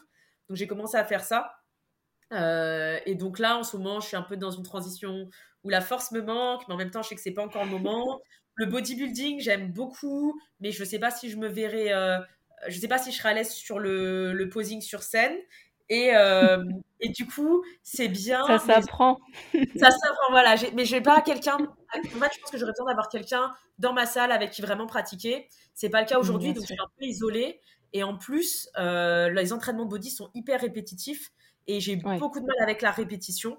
Donc la force était déjà compliquée pour moi. Euh, J'allais dire, la force c'est quand même très répétitif aussi au niveau de la force athlétique. Bah ouais, bah en fait, euh, donc mon conjoint Flo qui me, qui me coachait en force athlétique, il me faisait un programme euh, axé hypertrophie et il me faisait beaucoup, beaucoup, beaucoup d'assistance, de variations, parce que sinon mmh. je, je m'ennuyais. Et là, en ce moment, on était en train de réfléchir à partir sur une planif un peu, euh, un peu street, street lifting, avec deep traction, parce que j'ai un gros ratio poids de, poids de corps force dans ces mouvements-là, et que et qu'on regardait un peu les, le niveau mondial et qu'il y avait moyen de faire quelque chose de bien. Donc, euh, du coup, on est un peu dans une phase de transition où je ne sais pas trop où je vais. Euh, je suis un peu, en, réflexion. Mais je pense que le cadre est vachement euh, influence beaucoup parce que cet été j'étais à Vienne dans une salle très axée bodybuilding bodybuilding donc forcément c'est génial d'être dans une salle de bodybuilding tu as une émulation tout le monde est en train de poser forcément, ça te met dans cette dynamique-là. Quand tu te retrouves isolé à faire du bodybuilding tout seul, dans une salle où personne fait de posing, tu es un petit peu gêné pour faire ça. Et du coup, bah, ça, tu as un peu le, milieu qui va, qui va t'influencer. Et comme on bouge beaucoup, euh, c'est vrai que parfois, ça me donne envie de faire ça. Et puis après, j'ai envie de faire ça. Donc, euh, je sais pas, je suis un peu perdue. mais ça va se définir dans les prochains mois. Pour le moment, je suis un peu dans une transition où je fais euh, un mix sport et, body et, street, un peu en mix de tout. Oui, la salle, c'était Intelligent euh, Strength, c'est ça? C'est Das ouais, c'est ça, à Vienne, en Autriche. une euh, salle... Euh, une salle absolument incroyable qui a l'air vraiment, vraiment géniale, donc c'est clair. T'as bah, été là-bas Non, j'ai jamais été là-bas, mais tu vois, on, en parlait tout à l'heure en intro, en off, mais plus, plus euh, je, viendrais bien te rendre visite ou aller aussi de ce côté-là. Euh, je suis sûre qu'il y a des petites choses à faire et que ça serait euh, sympathique pour juste pour pour visiter un petit peu et ouais dans le milieu du body, bah, tout ce qui est Angleterre, anglo-saxon et aussi tous les pays de l'est, bah, c'est c'est vraiment bien mieux équipé que que nous en France en termes de matériel. Ensuite, voilà, hein, je, on, fait, on fait avec ce qu'on a. Et avant, il n'y avait pas tellement de machines, tout ça. Mais c'est, c'est clair que c'est plaisant d'être dans un environnement où euh, la culture physique, tout ce qui est, euh, tout ce qui a attrait au bodybuilding et même au sport de force, bah, est bien développé et euh, ancré dans la culture en fait du, du, pays aussi, ce qui n'est pas bah, tellement le cas en France. Donc c'est, c'est quand même vachement important en effet le, le, contexte et le cadre. et puis même l'entraînement en fait, quand tu es dans de bonnes conditions, tu as de bonnes machines, euh, une atmosphère, ça change tout. Et puis même moi, en termes de, blessures, je sais, il y a des endroits, je, il y a des endroits, en fait, j'y vais même pas, même quand je préfère ne pas m'entraîner qu'aller dans la salle, parce que je sais que la machine, elle va pas être bien calibrée, euh, parce mmh, que je suis mmh, mmh. petite, et je vais finir par me faire mal, et finalement, je vais aller m'entraîner pour rien. Donc c'est vrai que bah, ça peut apparaître un petit peu, euh, un peu euh, exigeant parce que tu vois des personnes qui s'entraînent dans des pays du tiers-monde avec pas de matériel. Mais quand tu t'entraînes dans de bonnes conditions et quand tu t'entraînes dans de mauvaises conditions, tu vois tout de suite la différence sur tes performances, sur comment tu te sens au niveau physique. Et aujourd'hui, bah, je me dis, il y a tellement d'endroits où tu peux avoir des bonnes conditions. Et l'Autriche, bah, c'est vrai que c'est super euh, que bah, j'essaie de, privilégier un petit peu euh, mon entraînement par rapport aux conditions que je vais avoir et au type de salle que je vais avoir. OK, ouais, super et je suis, complètement d'accord avec toi, moi plutôt pour être, assez enfin je suis pas très grande, je suis assez grande, mais par exemple j'ai d'assez longs fémurs. Je sais qu'on dit que c'est pas une excuse, mais voilà forcément quand tu as des bonnes machines comme un bon hack squat, euh, enfin voilà, c'est des choses quand même qui facilitent euh, l'entraînement euh, pour certaines parties du corps, surtout quand tu as des prédispositions à avoir certains problèmes, des lombalgies, des sciatiques, bah voilà, il faut faire relativement attention. Je pense clairement, même en, en rehab, il y, a, y, a, des individus, je sais que, que, que c'est juste les conditions d'entraînement dans lesquelles ils sont, et, et, que clairement, il y a des, des, des, machines qui sont pas adaptées à, à certaines mmh. morphologies, et du coup, t'as beau faire tout parfamment, bah, la machine, elle te met juste n'ira pas. Euh, exactement. C'est clair, ok.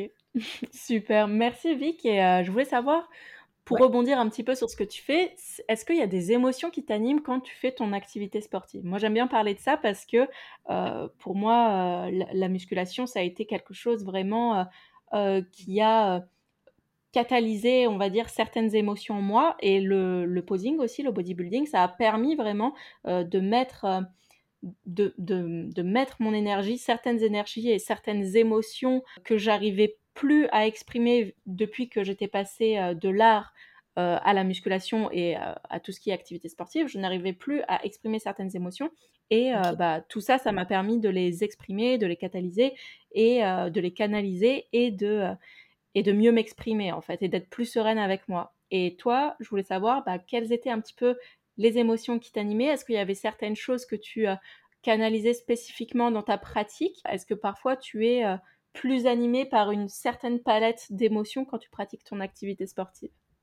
Ouais, alors je pense que je suis hyper colérique et hyper euh, dans les émotions négatives.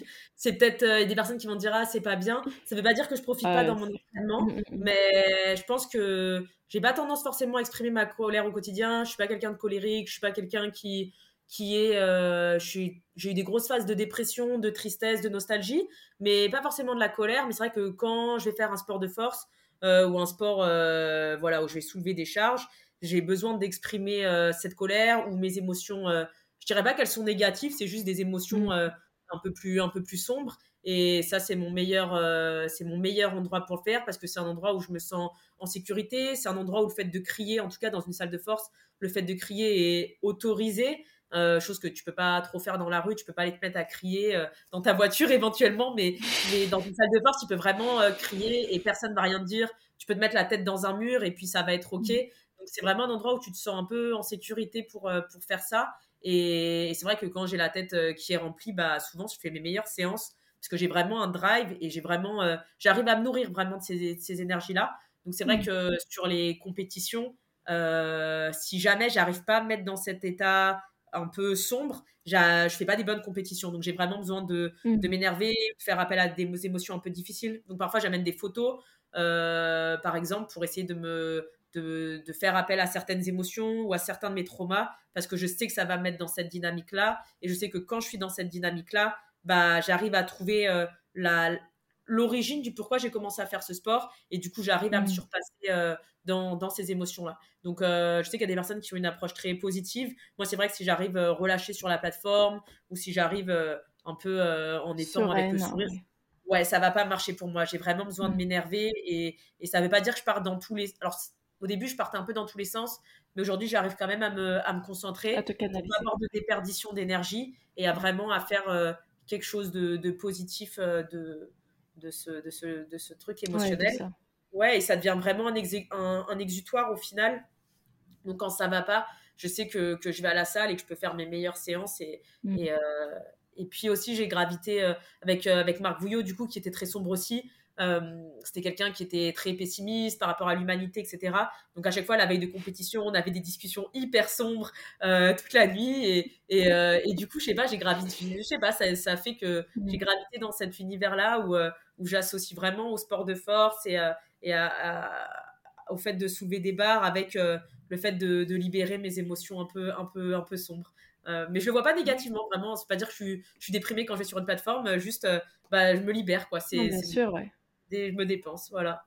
Ouais, non, je suis complètement d'accord avec toi et surtout de pas, euh, euh, c'est pas parce qu'on a des émotions qui sont fortes, euh, notamment dans un panel d'émotions bah, comme la colère, la tristesse, peut-être l'amertume ou la rancœur, enfin des choses comme ça. C'est pas forcément négatif, en fait, c'est simplement des émotions. Et justement, si on arrive à les canaliser et à mettre cette énergie plutôt que de se faire ronger par ça, bah, c'est ce qui nous permet aussi de nous exprimer et voilà, à partir du moment où on arrive vraiment à bien le canaliser et à pas partir dans tous les sens, parce que forcément, il y a des, il y a des mesures. Hein. Moi, j'ai, été aussi un petit peu drivé, euh, par ça au début.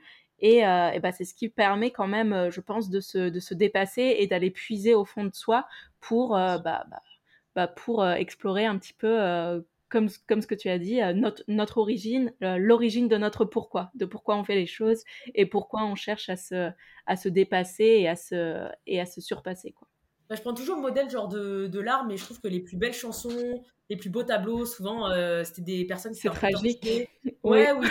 dans des moments, euh, des moments dramatiques, dans des moments où il y avait beaucoup d'intensité émotionnelle, et ça amène à des super choses au final. Donc je vois pas forcément ça négativement, juste je pense que ça amène, euh, bah en tout cas il y a de l'émotion et ça va être vivant et ça va t'aider à aller dans certaines zones. Alors il y a des individus où peut-être comme tu dis, ça peut déborder et ça peut ne pas être canalisé, mais je pense que si mmh. tu arrives à canaliser les énergies euh, un peu, un peu plus sombre, un peu moins joyeuse, tu peux en faire quelque chose de vraiment très productif. Mmh, je suis complètement d'accord. Ensuite, ça, comme, comme tu as dit, ça ne veut pas dire qu'on n'a pas le droit d'arriver euh, en étant euh, serein ou euh, on n'a pas le droit, enfin, on a le droit aussi d'aller à la salle de sport et d'être très bien dans sa tête et de, et c'est génial hein, aussi d'aborder les choses d'une manière positive, mais c'est pas parce que on a des émotions qui sont considérées comme négatives qu'on est négatif ou pessimiste c'est simplement un drive et euh, ça ne fait pas de nous une personne euh, plus euh, négative qu'une autre. Quoi. Donc, Bien sûr, c'est très individuel en fait. Ça va vraiment dépendre de, de, ta psychologie. Il y a des personnes avec qui ça va pas du tout réussir, mais mmh. l'important c'est de te comprendre et de trouver ce qui à toi te correspond le mieux. quoi. Tout à fait, tout à fait. Super. Merci Victoria pour ce partage. Je voulais savoir si, euh, on va passer sur des questions un petit peu plus euh, légères, si tu avais des rituels, des routines, des habitudes en ce moment, euh, pas forcément des choses figées, mais voilà, ce qui a tes petits rituels du moment, quels sont-ils et est-ce qu'il y en a un que tu préfères faire de manière régulière? Alors j'ai eu des rituels, enfin j'ai eu plus de rituels à, à l'époque quand j'avais plus de temps j'essayais d'écrire tous les jours un petit peu, mmh. euh, soit des pensées, soit des réflexions, soit des choses qui me passaient par la tête, soit euh, euh, de l'introspection. c'est vrai que maintenant, j'ai plus du tout le temps, c'est plus quelque chose que je fais. J'essayais aussi de prendre un petit peu de temps pour, pas pour méditer parce que je suis mauvaise pour ça, mais pour essayer de, de voilà, de m'allonger, de rien faire et de réfléchir un petit peu. J'essaie de faire des, des soins. Pour moi, c'est des choses que je fais plus du tout mmh. parce que j'ai pas, pas du tout le temps. Donc vraiment, ce que j'essaie de faire toujours, c'est de marcher et puis je marche avec ma musique. Donc pour moi, c'est ma petite forme de méditation. Donc j'essaie de faire entre 8000 et 10 000 pas par jour. Déjà parce que ça me fait mmh. du bien au niveau de mon dos et au niveau de ma santé, euh, juste pour mon métabolisme. Et ensuite parce que bah, c'est un moment où je me retrouve avec moi-même. Donc j'aime pas forcément marcher avec quelqu'un. Euh, j'aime bien aller marcher tout seul. Je mets pas un podcast parce que j'ai pas envie de me concentrer sur, euh, sur quelque chose. J'essaie vraiment de, de, mettre de la musique pour me retrouver avec moi-même. Puis c'est souvent dans ces moments-là où j'ai plus d'idées qui me viennent, où j'arrive à, à, faire un peu la part des choses dans, les choses que j'ai à faire au quotidien. Donc ça, c'est ma, routine la plus importante et que je sacrifie pas avec euh, bah, ma petite routine de, de RIA pour essayer de rester au maximum, euh, au maximum en santé. Euh, mm. Et quand j'ai le temps, bah, après, à chaque fois que j'ai le temps, j'essaie de faire mensuellement soit une sortie en nature quand on a accès à de la nature, une rando par exemple, ou faire un petit voyage, un week-end quelque part pour aller m'oxygéner. Mm idéalement, j'essaie de partir seule, pareil, une fois de temps en temps. J'essaie de me faire un week-end pour moi où je me retrouve vraiment toute seule, parce que je pense que c'est important. Euh, j'ai toujours été très solitaire et quand je vivais seule, bah, j'avais ça pour moi tous les jours. Mais quand tu vis au quotidien avec quelqu'un et que les deux personnes travaillent en ligne, donc c'est beaucoup à la maison, euh, tu as peu ces moments pour toi. Donc c'est important de les créer et, euh, et, donc voilà, donc c'est la marche au quotidien. Mais parfois, c'est vrai qu'un week-end toute seule, euh, ça fait du bien aussi de te retrouver avec toi-même et dans un cadre un peu différent, pas forcément euh, mm. euh, la ville où je suis. Donc c'est pour ça que faire un petit week-end à l'étranger, dans une capitale et, me balader de mon côté, bah, bah ça fait, ça fait, c'est un peu ma, ma, manière de me ressourcer un petit peu. Ouais, je suis complètement d'accord et c'est hyper important. J'essaie aussi de dire régulièrement à mes élèves, bah déjà d'avoir cette, euh, cette marche quotidienne qui, je pense, quand déjà quand on a un métier un peu sédentaire, pas forcément sédentaire assis, mais même le fait d'être euh, d'être debout, statique ou toujours au même endroit, bah voilà, c'est aussi une forme de sédentarité et simplement le fait d'aller respirer. Bon, ok, maintenant euh, c'est l'hiver, il fait pas très beau, il fait un peu, il pleut souvent, mais enfin voilà, au pire, on n'est pas on n'est pas en sucre, donc donc voilà, on peut quand même aller marcher. Et je pense que pour beaucoup de personnes, bah, c'est ce qui manque dans leur vie, simplement avoir ce petit moment pour soi où euh, on va marcher et faire un petit peu le point avec soi-même et respirer l'air. Donc évidemment, le mieux, c'est quand tu es en nature, hein, je suis complètement d'accord. Mais, euh, mais déjà, euh, juste prendre le temps d'aller un petit peu marcher, c'est top. quoi. Donc c'est bien si tu as gardé cette routine-là. Ouais. Et est-ce que tu penses, bon, c'est un peu, oui, c'est vrai que cette question, elle est un peu moins légère, mais est-ce que tu penses avoir trouvé ton équilibre et qu'est-ce que c'est pour toi l'équilibre dans ta vie par rapport bah voilà, à ton métier, à ton activité sur les réseaux, à ta vie personnelle et aussi ton activité sportive alors, je vais avoir une réponse hyper, hyper, comment on dit, décevante. Mais alors. je n'ai pas trouvé mon équilibre. voilà. Non, en fait, je pense que mon équilibre, il est dans les extrêmes. Et en fait, je suis mmh. pas heureuse quand j'ai une vie monotone. Donc, quand, mmh. en tout cas, ce que les personnes trouve équilibré. Pour moi, je me sens déséquilibrée. Donc, si j'ai une routine de vie où tout est parfait, où j'ai ma petite maison, où mon travail il est parfaitement régulé, où mes temps de repos, j'en ai assez et tout, je suis bien, bah, au final, je me sens, je sais pas, je me sens déséquilibrée, j'ai besoin d'avoir des hauts, j'ai besoin d'avoir des bas, pas que des hauts. En mmh. fait, je crois que quand tout est trop monotone et parfait, bah, je préfère un bon bas où je vais être hyper déprimée, mais où je me sens vivante dans l'émotion triste que euh, quelque chose où tout est régulé, où tout est parfait, parce qu'en fait, je m'ennuie et mmh. je m'ennuie très vite. Donc, j'ai tout le temps besoin d'être stimulée. Donc, en fait, j'arrive à trouver mon équilibre dans ces hauts et dans ces bas et dans cette variabilité d'émotions, qu'elles soient mmh. positives, négatives. Bah, moi, ça m'équilibre. Alors, euh, ça fait que du coup, bah, c'est un petit peu chaotique, c'est un peu extrême et ça fait qu'il y a des moments, bah oui, je suis triste, mais euh, ça me permet de trouver. Mais ça fait partie de ton équilibre. Exactement. Et après, au niveau professionnel, bah, j'ai beau essayer d'avoir un rythme euh, équilibré où j'essaie d'harmoniser mes entraînements, ma vie personnelle, etc. Dès que j'arrive à créer du temps pour être équilibré, eh bah, je me débrouille pour remplir ce temps avec des choses qui font que je suis toujours débordée. Mais c'est pareil, ça fait partie de mon équilibre. Et si je suis pas 1000 à l'heure, en fait, j'arrive pas à être bien. Donc euh, finalement, je trouve mon équilibre dans ce déséquilibre-là.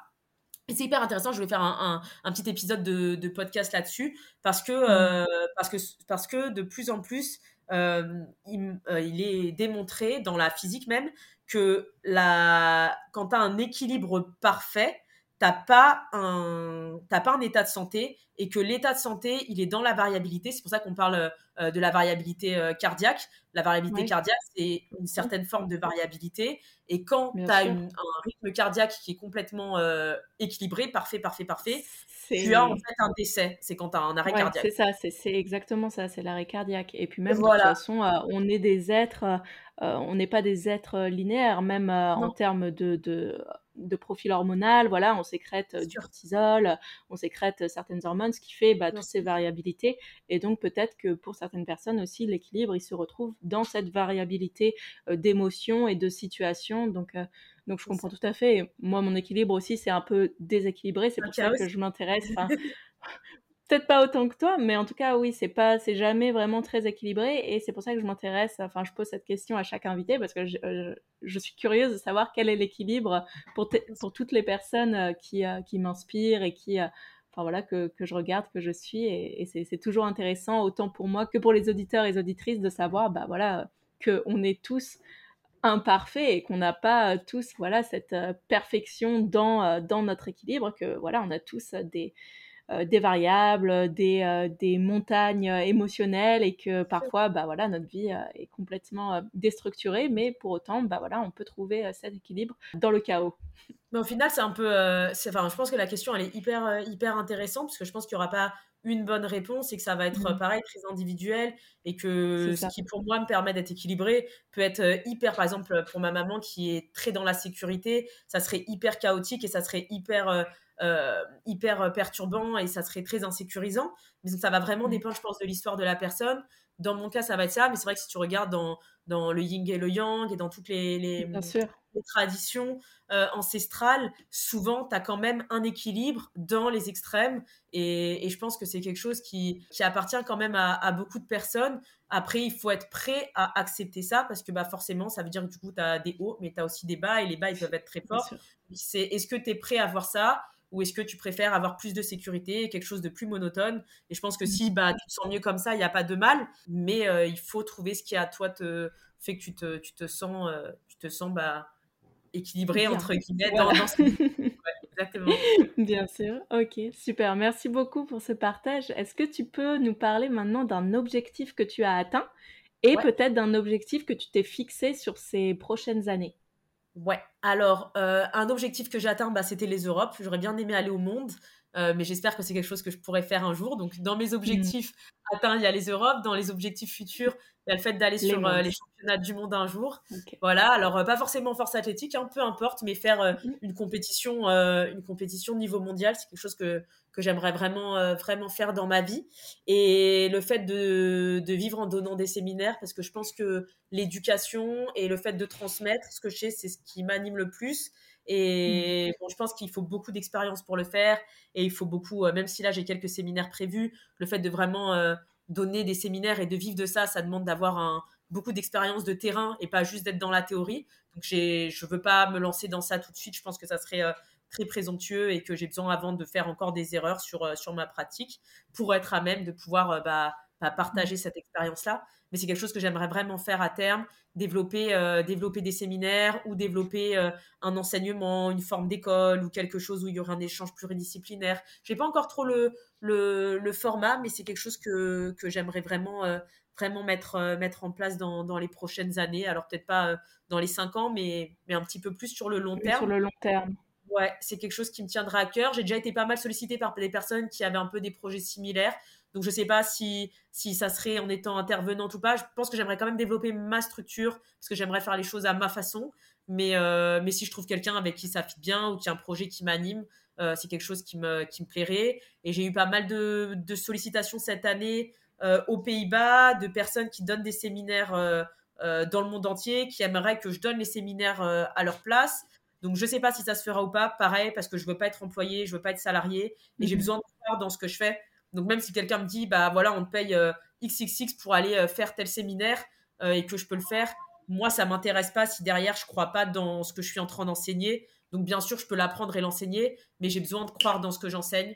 Donc pour le moment, je m'engage avec personne pour maintenir cette, cette liberté. Et, si je donne des séminaires ou si je suis amenée à aller enseigner des choses, je, je veux vraiment être 100% convaincu de, de, ça et pas juste le faire parce qu'on va me donner un billet pour aller enseigner euh, et que c'est cool de voyager.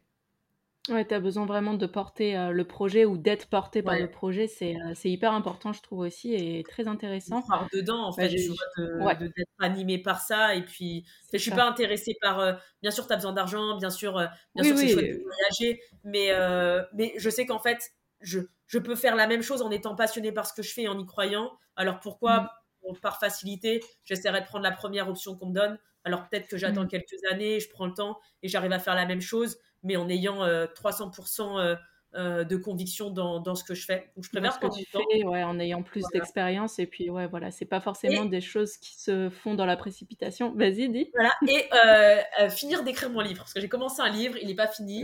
Donc c'est un livre sur la partie psycho-émotionnelle. Donc finir mon livre, je serais très contente de publier un livre dans, dans ma vie. Génial. Et ben, c'est super. Et une fois que tu l'auras publié, si tu le souhaites, tu pourras me le partager et je mettrai le lien pour, pour, le, pour le commander. En tout cas, félicitations et j'espère que ce projet va aboutir, que tu seras fier de toi. J'espère te présenter. Je serai très contente. je serai très contente aussi. en tout cas, c'est un super beau projet. Et si tu avais un livre, un film à recommander à nos auditeurs et à nos auditrices? Alors, un livre, ça va être euh, un livre que du coup j'ai mentionné indirectement euh, plutôt dans le podcast. Donc, celui, c'est un livre qui permet de. C'est le livre qui m'a fait réfléchir sur la, l'analyse de ses propres émotions et de pourquoi on réagit euh, émotionnellement de certaines façons par rapport à nos expériences traumatiques passées. passées. C'est un livre qui n'existe pas en français, qui existe en italien ou en anglais. Malheureusement, c'est Janina Fischer, qui est une psychothérapeute et qui fait des séminaires et qui travaille beaucoup sur tout euh, l'héritage traumatique, euh, les problématiques liées euh, à, la négligence quand tu es enfant, aux abus sexuels, mm. aux abus physiques, aux traumas aussi médicaux quand tu as eu des opérations, ça fait des traumas sur le corps, à la violence domestique ou bien aux échecs que tu as pu avoir dans la vie. Donc elle a fait un livre qui s'appelle, en anglais, c'est en français, ça serait Transformer l'héritage du trauma. En anglais, c'est Transforming the Living Legacy of Trauma et c'est Janina Fischer. Donc c'est vraiment super. je mettrai la elle a... Ouais, je te, je te, donnerai si tu veux le, mhm. le lien. Elle a, elle a des livres et elle a aussi des workbooks. Donc ça, en fait, c'est un workbook. Ça veut dire que dedans, il y a un petit peu de théorie, mais il y a surtout beaucoup d'exercices. Il y a beaucoup de pratiques. Voilà, donc il y a des questions pour s'auto-introspecter. Donc tu peux vraiment le prendre et petit à petit aller travailler sur la thématique euh, qui qui te parle.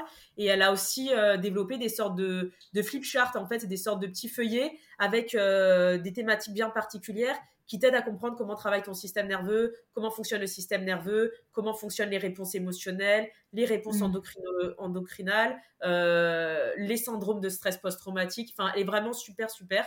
Donc ça, c'est un livre qui, je pense, peut aider tout le monde, parce que je pense qu'on a tous des traumas, qu'on en soit conscient ou pas. Euh, on a tous eu des, choses qui nous ont marqué et qui font qu'on agit d'une certaine manière. Mais je pense que bah, tu, peux, tu peux apprendre à te connaître à n'importe quel moment de ta vie, mais plus tu apprends à te connaître tôt, plus tu vas éviter de faire, je pense, certaines erreurs. Et, je pense que c'est important de, bah voilà, de faire ce travail-là à un moment ou à un autre. Ça, c'est le hmm. livre que je conseille. Super intéressant. Ok, merci beaucoup. On mettra les références. Et pour le film? Ouais, pour le film, euh, c'est plus par rapport à qui je suis. C'est euh, Vol au-dessus d'un nid de coucou de Milos euh, Forman avec Jack Nicholson. Et mm. dedans, c'est Milos Forman et Jack Nicholson. Et il y a une actrice dedans. La femme, ça va pas me revenir. Ah oui, c'est Louise Fletcher dedans, en femme.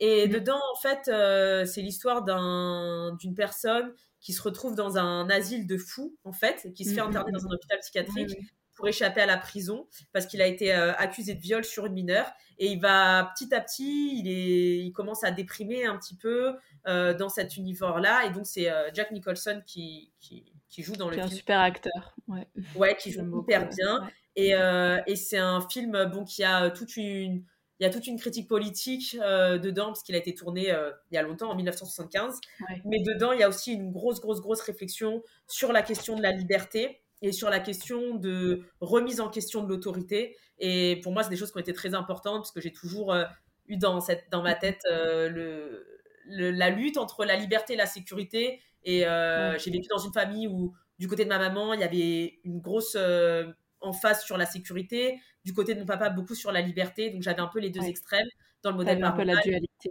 Voilà, et moi j'ai beaucoup gravité plutôt vers, vers la liberté au détriment un petit peu de ma sécurité. Et, euh, et, euh, et, dans ce film-là, donc il y a toute cette, euh, cette remise en question de, l'injustice, de l'oppression, cette quête de liberté. Et bon, je trouve qu'en plus Jack Nicholson joue hyper bien. Donc c'est un, un, un, vieux film, mais je pense que c'est un très très très très bon film. donc voilà, il y a pas, c'est plus sur la question, la question philosophique que, que j'ai ce, ce, ce film-là en tête. Super intéressant, merci beaucoup. Bah, moi aussi, euh, je, je l'ai vu il y a longtemps, hein, donc euh, ah, bah, ouais, ouais, ouais, je l'ai vu il y, a, il y, a, longtemps. J'aime beaucoup, ouais, j'adore. J'aime beaucoup Jack Nicholson, donc euh, j'avais regardé beaucoup de ses films, mais ça me donne envie de le revoir. Tu vois. Non, il est super. je le re-regarderai, il est vraiment entre, super. Entre défense de ton intérêt personnel, par rapport à l'intérêt général, enfin, il y a plein, plein, plein de thématiques dedans. il est vraiment passionnant. Ouais, l'analyse derrière, enfin, tu peux faire plein mmh. d'analyses du film, mais c'est le genre de film où plus tu vois, plus tu voilà c'est ça. C'est vraiment le genre de film qui amène à la réflexion et euh, justement c'est c'est pas le film tu le vois une fois et ça y est t'as tout compris. C'est plus euh, voilà tu le vois une fois t'appréhendes certaines choses et puis ensuite tu le revois une deuxième fois et là tu comprends d'autres choses etc etc tu le vois plus tu comprends de choses et c'est c'est ça qui est aussi hyper intéressant dans certains films euh, où il n'y a pas, bah voilà, il n'y a pas juste l'aspect euh, scénographique, il n'y a pas juste l'aspect euh, artistique, mais il y a aussi toute la dimension bah, qui pousse à la réflexion en fait, qui est, qui est intéressante. Du coup, du coup, je me le reverrai aussi parce que je l'ai vu quand j'étais toute petite et comme j'ai une mémoire cinématographique pourrie, je voilà. je vais avoir l'impression de le redécouvrir. Donc, et ben voilà. Ça m'a marqué, mais, je, me le reverrai cette semaine. Super. Et euh, si tu avais une petite action à recommander à nos auditeurs et auditrices, donc voilà, quelque chose, euh, soit une, petite action à faire pour qu'ils se sentent euh, mieux. Ouais, essayer de faire du bénévolat une fois dans, dans leur vie ou dans l'année. Pas pour le faire pour les autres, mais parce que tu apprends énormément sur, sur toi-même quand tu travailles pour les autres sans mmh. avoir un intérêt derrière. Et je pense qu'on est dans une société où il y a beaucoup de, beaucoup de. Bah, on a souvent tendance à essayer de favoriser ses intérêts ou à faire quelque chose pour soi-même et prendre le temps de faire quelque chose où tu n'as rien à gagner si ce n'est que tu donnes de ton temps volontairement, bah, je trouve que ça t'apprend beaucoup, c'est hyper enrichissant. Et cette année, j'ai eu euh, l'occasion d'en faire un petit peu dans, dans des refuges ici à Amsterdam euh, pour sans-abri. Donc je préparais des repas et puis je discutais un petit peu avec, euh, avec les sans-abri et, ça a été beaucoup plus enrichissant que ce que je m'attendais. Enfin, je m'attendais à ce que ce soit enrichissant, mais j'ai trouvé ça encore plus...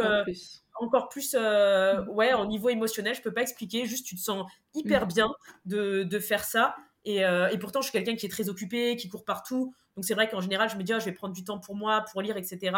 Et, en fait, non, j'étais vraiment euh, hyper bien en faisant ça et je me sentais. Mm.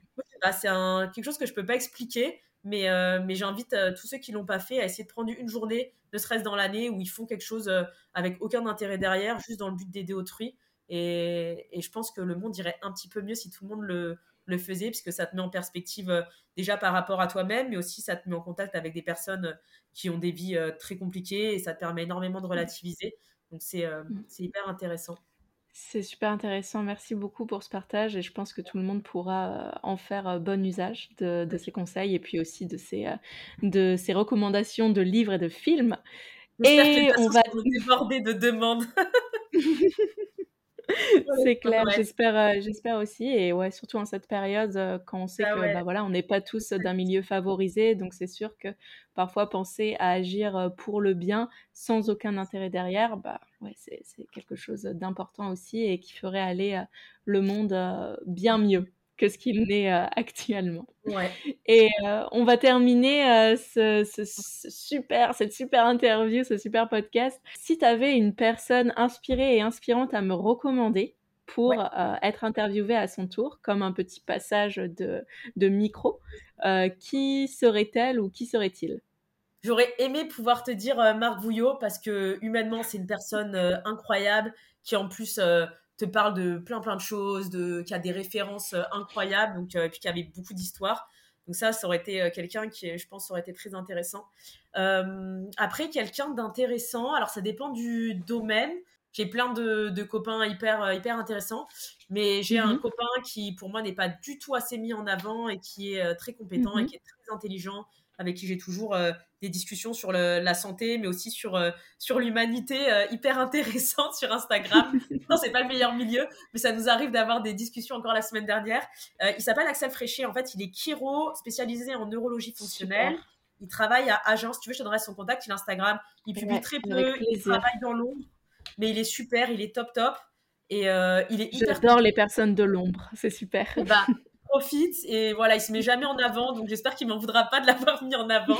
Mais euh, il est top, il est très compétent, il continue de se former en permanence et en termes de, de chiro, neurofonctionnel, euh, trauma aussi, bah, lui-même m'a dit par exemple qu'il pensait que dans mon cas, euh, il y avait des, blocages avec mmh. la sphère limbique par rapport à mes traumas. Donc je pense que c'est mmh. quelqu'un qui, qui, peut être très intéressant à interviewer et de tête, il a jamais fait de podcast avec personne, donc j'espère lui donner. Et eh bah super. Génial, je serais super honorée de le recevoir et euh, si, enfin voilà, on, en parlera après, mais j'essaierai de rentrer en contact avec lui et, et de dire que, que je viens de ta part. Parfait. et eh ben, écoute, Victoria, merci mille fois pour cette interview qui a été passionnante. Euh, je mettrai tous les liens pour te retrouver, pour retrouver ton podcast. Et euh, par la suite, si tu sors ton livre, et eh ben, tu pourras aussi me le communiquer. Ouais, avec grand plaisir. Et euh, à tous nos auditeurs et auditrices, j'espère que vous avez passé un bon moment et je vous dis à très bientôt. Hey, pas si vite Merci d'avoir écouté jusqu'au bout. Si tu as passé un bon moment ou que ce podcast t'a permis de te questionner, tu peux t'abonner au canal via la plateforme que tu utilises. Tu peux me repartager sur tes réseaux sociaux ou encore m'écrire sur Instagram ou par mail et me faire part de tes ressentis ou de tes questionnements. Cela me ferait très plaisir d'échanger avec toi. Sache que je propose des suivis online très complets, ultra personnalisés pour te développer, te dépasser, t'épanouir et te challenger. Ce n'est pas une simple transformation physique que je propose, mais vraiment une évolution à 360 degrés. Ciao et à bientôt